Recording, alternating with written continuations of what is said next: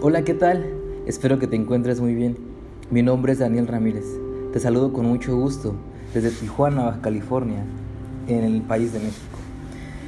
Eh, en esta ocasión, este, este podcast está dirigido a algún tema que ya hace tiempo lo estaba planeando, entonces no se daba la, la situación, no se generaba el momento y hasta que dije ya, ¿sabes qué? Esta semana lo tengo que hacer.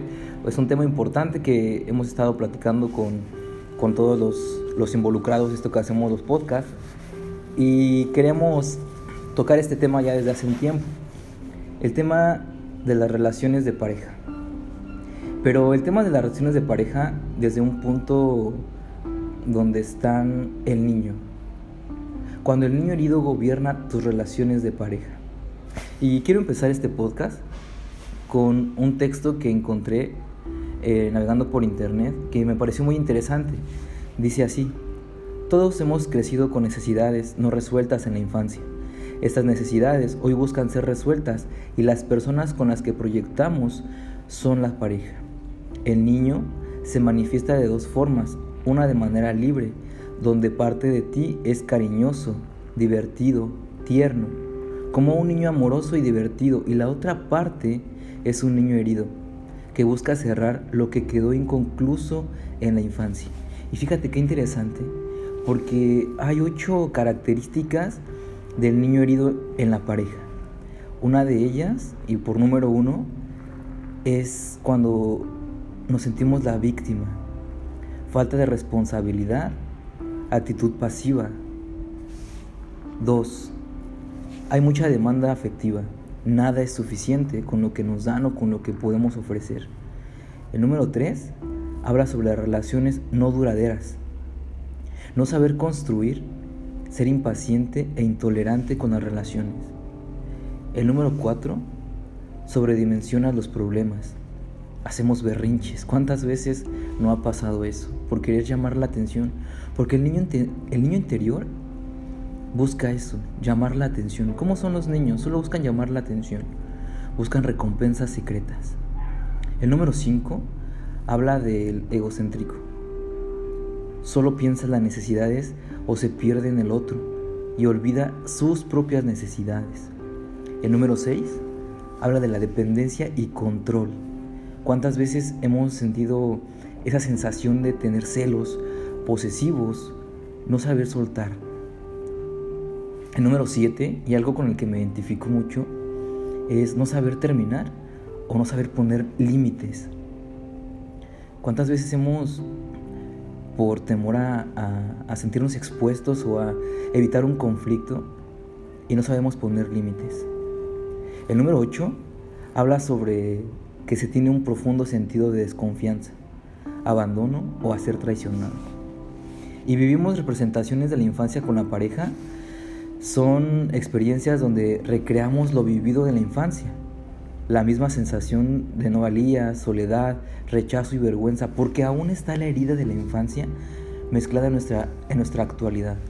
El niño interior forma nuestro sistema de creencias básico, porque se dice, según la psicología del desarrollo humano, que de los 0 a los 7 años somos como una esponjita, que vamos absorbiendo toda la información y esto va creando en nuestro inconsciente mapas mentales que a su vez forman pensamientos y se activan con sensaciones externas y así formamos las conductas y nuestro comportamiento humano.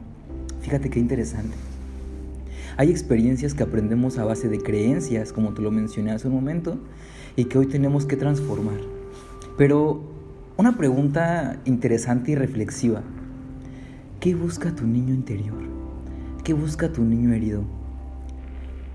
Déjame explicarte sobre nuestro cuerpo emocional, que es donde está todo lo que vivimos de la infancia, busca terminar su proceso de maduración.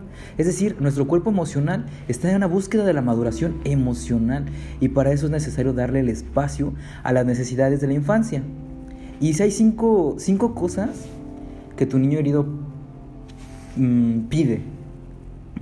El primero es recuperar tu yo auténtico esa esencia de tu niño interior, esa esencia de tu transparencia, esa que se quedó oculto tras las máscaras, que por nuestra personalidad, en busca de pertenecer, de conocer personas, buscamos y nos ponemos ciertas máscaras, que pierden nuestra autenticidad. El número dos, cerrar ciclos, sanar, llorar lo que se quedó no expresado. Porque tenemos como nuestro corazoncito apachurrado y, a veces no podemos expresarnos por temor al rechazo o a ser juzgados. El número tres, hacer crecer a tu adulto, haciéndote cargo de tu yo vulnerable. En esta parte crecerás como ser humano. Es, una es, una, es un crecimiento tanto personal como espiritual como mental. Es importante tenerlo en cuenta. Te voy a repetir el número 3. Hacer crecer a tu adulto, haciéndote cargo de tu yo vulnerable. Es decir, no es malo estar triste. Lo malo es tener un secuestro emocional y quedarte en esa experiencia. El número 4. Enseñarte a ser una buena padre o un buen una buena madre. De ti mismo, aprender a amarte. Y eso tiene que ver también mucho con la relación que tienes con papá y mamá. Y no tanto con la persona, ¿sabes? Sino más con la esencia. Con la esencia masculina y con la esencia femenina. Porque en el tema de sanación de papá y mamá no es necesario tenerlos sentados a los dos físicamente y, y a pedir que se hagan responsables. No, al contrario, sino es sanar la, la, energía. ¿Y cómo la sanas? Papá y mamá, abundancia, la papá y mamá, eh, eh, resolución de conflictos, te proyectas, buscas a mamá, papá en, en, parejas, entonces esa energía la sigues alimentando. Y la energía son acciones también involucradas en nuestra vida. El número 5, recuperar poder y la autoconfirmación y esta parte es, importante porque recuperar el poder de tu responsabilidad, no estar en el victimismo. También el niño interior busca ser mimado y hay cinco maneras de mimarlo. Uno, hazte responsable de tus necesidades, no culpes, ni busques padres o madres por todos lados, lo vas a ver proyectados. Mientras no sanes tus energías, vas a ver proyectados a papá y mamá y la necesidad de, pertenecer, la herida del abandono, del rechazo, la humillación. El número dos, deja el rol de víctima. Esta parte de ti puede hacerte patinar en un dolor por años, créemelo. Sentirse la víctima de nuestros propios resultados y sentirnos la víctima de nuestra vida, de lo que pasa afuera, creo que es, es, una, un tema en particular importante. Hacerte responsable de tus emociones no te hace víctima de tus acciones. Número 3. Observa en qué situación del presente se dispara el niño. Si estás enojado, triste, tienes miedo, descubre tu emoción activa. ¿Sabías que todos tenemos una emoción activa? Es decir, todos nos movemos por una emoción que, que, que está más presente en nuestros días. Muchos están tristes todo el tiempo, están enojados todo el tiempo, o estamos felices o contentos o alegres todo el tiempo. Pero hay una emoción que es nuestra emoción adictiva, eso que, que nos da como nuestros dosis de placer. Detecta qué emoción tienes activa el día de hoy. 4. Aprende a tener un diálogo contigo. Habla con tu yo herido y toca su dolor. No es malo estar triste, como te lo dije hace un rato. Lo malo es pertenecer, creer pertenecer y tener ese secuestro emocional. Ese diálogo interno, yo en lo particular lo practico en la meditación. En las mañanas, a mediodía, cuando tenga tiempo. Tampoco te voy a decir que es diario. No, a lo mejor cada tercer día, o cada dos días sí, tres días, cuatro días, fin de semana. Pero procuro tener esos momentos conmigo. Y ahí empiezas a reconocer, a sanar por medio de la respiración. Ya lo decía Buda, imagínate. ¿Quién diría que la respiración, solo respirar te podía sanar? Pero esto es un, un encuentro contigo mismo, contigo misma. Y por último, número 5, deja de crearle lo tanto que te lo dolió de la infancia. ¿Qué necesito? ¿Qué necesito hoy para aprender y atraer eso a tu vida? date lo que necesitas. Si necesitas un tiempo para ti para llorar, hazlo. Si necesitas un tiempo para ti para meditar, hazlo. Si necesitas un tiempo para ti para jugar fútbol, para platicar con alguien, para tomarte un café a solas, para salir con alguien, hazlo. Porque te vas a conocer. Bueno, hasta aquí esta, este pequeño podcast. Me, me encanta la, la idea en la que nos estamos escuchando y conociendo. Este autoconocimiento es, es interminable. La verdad yo siento que el ser humano no acaba de conocerse ni la, la mitad.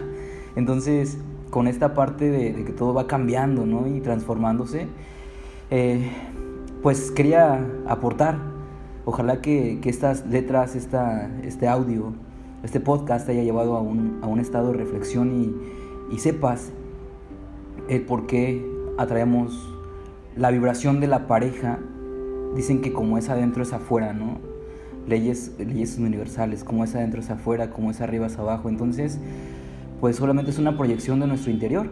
Mm, hay que sanar, hay que, hay que tener esa, esa responsabilidad afectiva, pero con nosotros mismos. Y creo que eso es una bonita manera de, de empezar este autodescubrimiento, este autodesarrollo el motivarnos, el, cómo nos hablamos a nosotros mismos, el poder de las palabras. En otro podcast me gustaría, eh, ah, recientemente di un taller aquí, aquí en Tijuana sobre liderazgo transformacional y hablábamos sobre el poder de las palabras, pero me gustaría hacer ese podcast de, del poder de las palabras y los resultados que tenemos a consecuencia de las palabras, de cómo nos hablamos. Está interesante, así que espéralo con, con mucho, mucha emoción, mucho entusiasmo y yo para, sigo trabajando para ti, sigo aprendiendo, sigo empoderándome, sigo motivándome para ti, para llevarte contenido de valor que pueda agregar efectivamente ese, ese plus a tu vida, esa, ese momento de reflexión, ese momento de empoderamiento, yo he encantado. Mi nombre es Daniel Ramírez. Por mi parte ha sido todo. Muchísimas gracias. Que tengas un excelente día. Chao.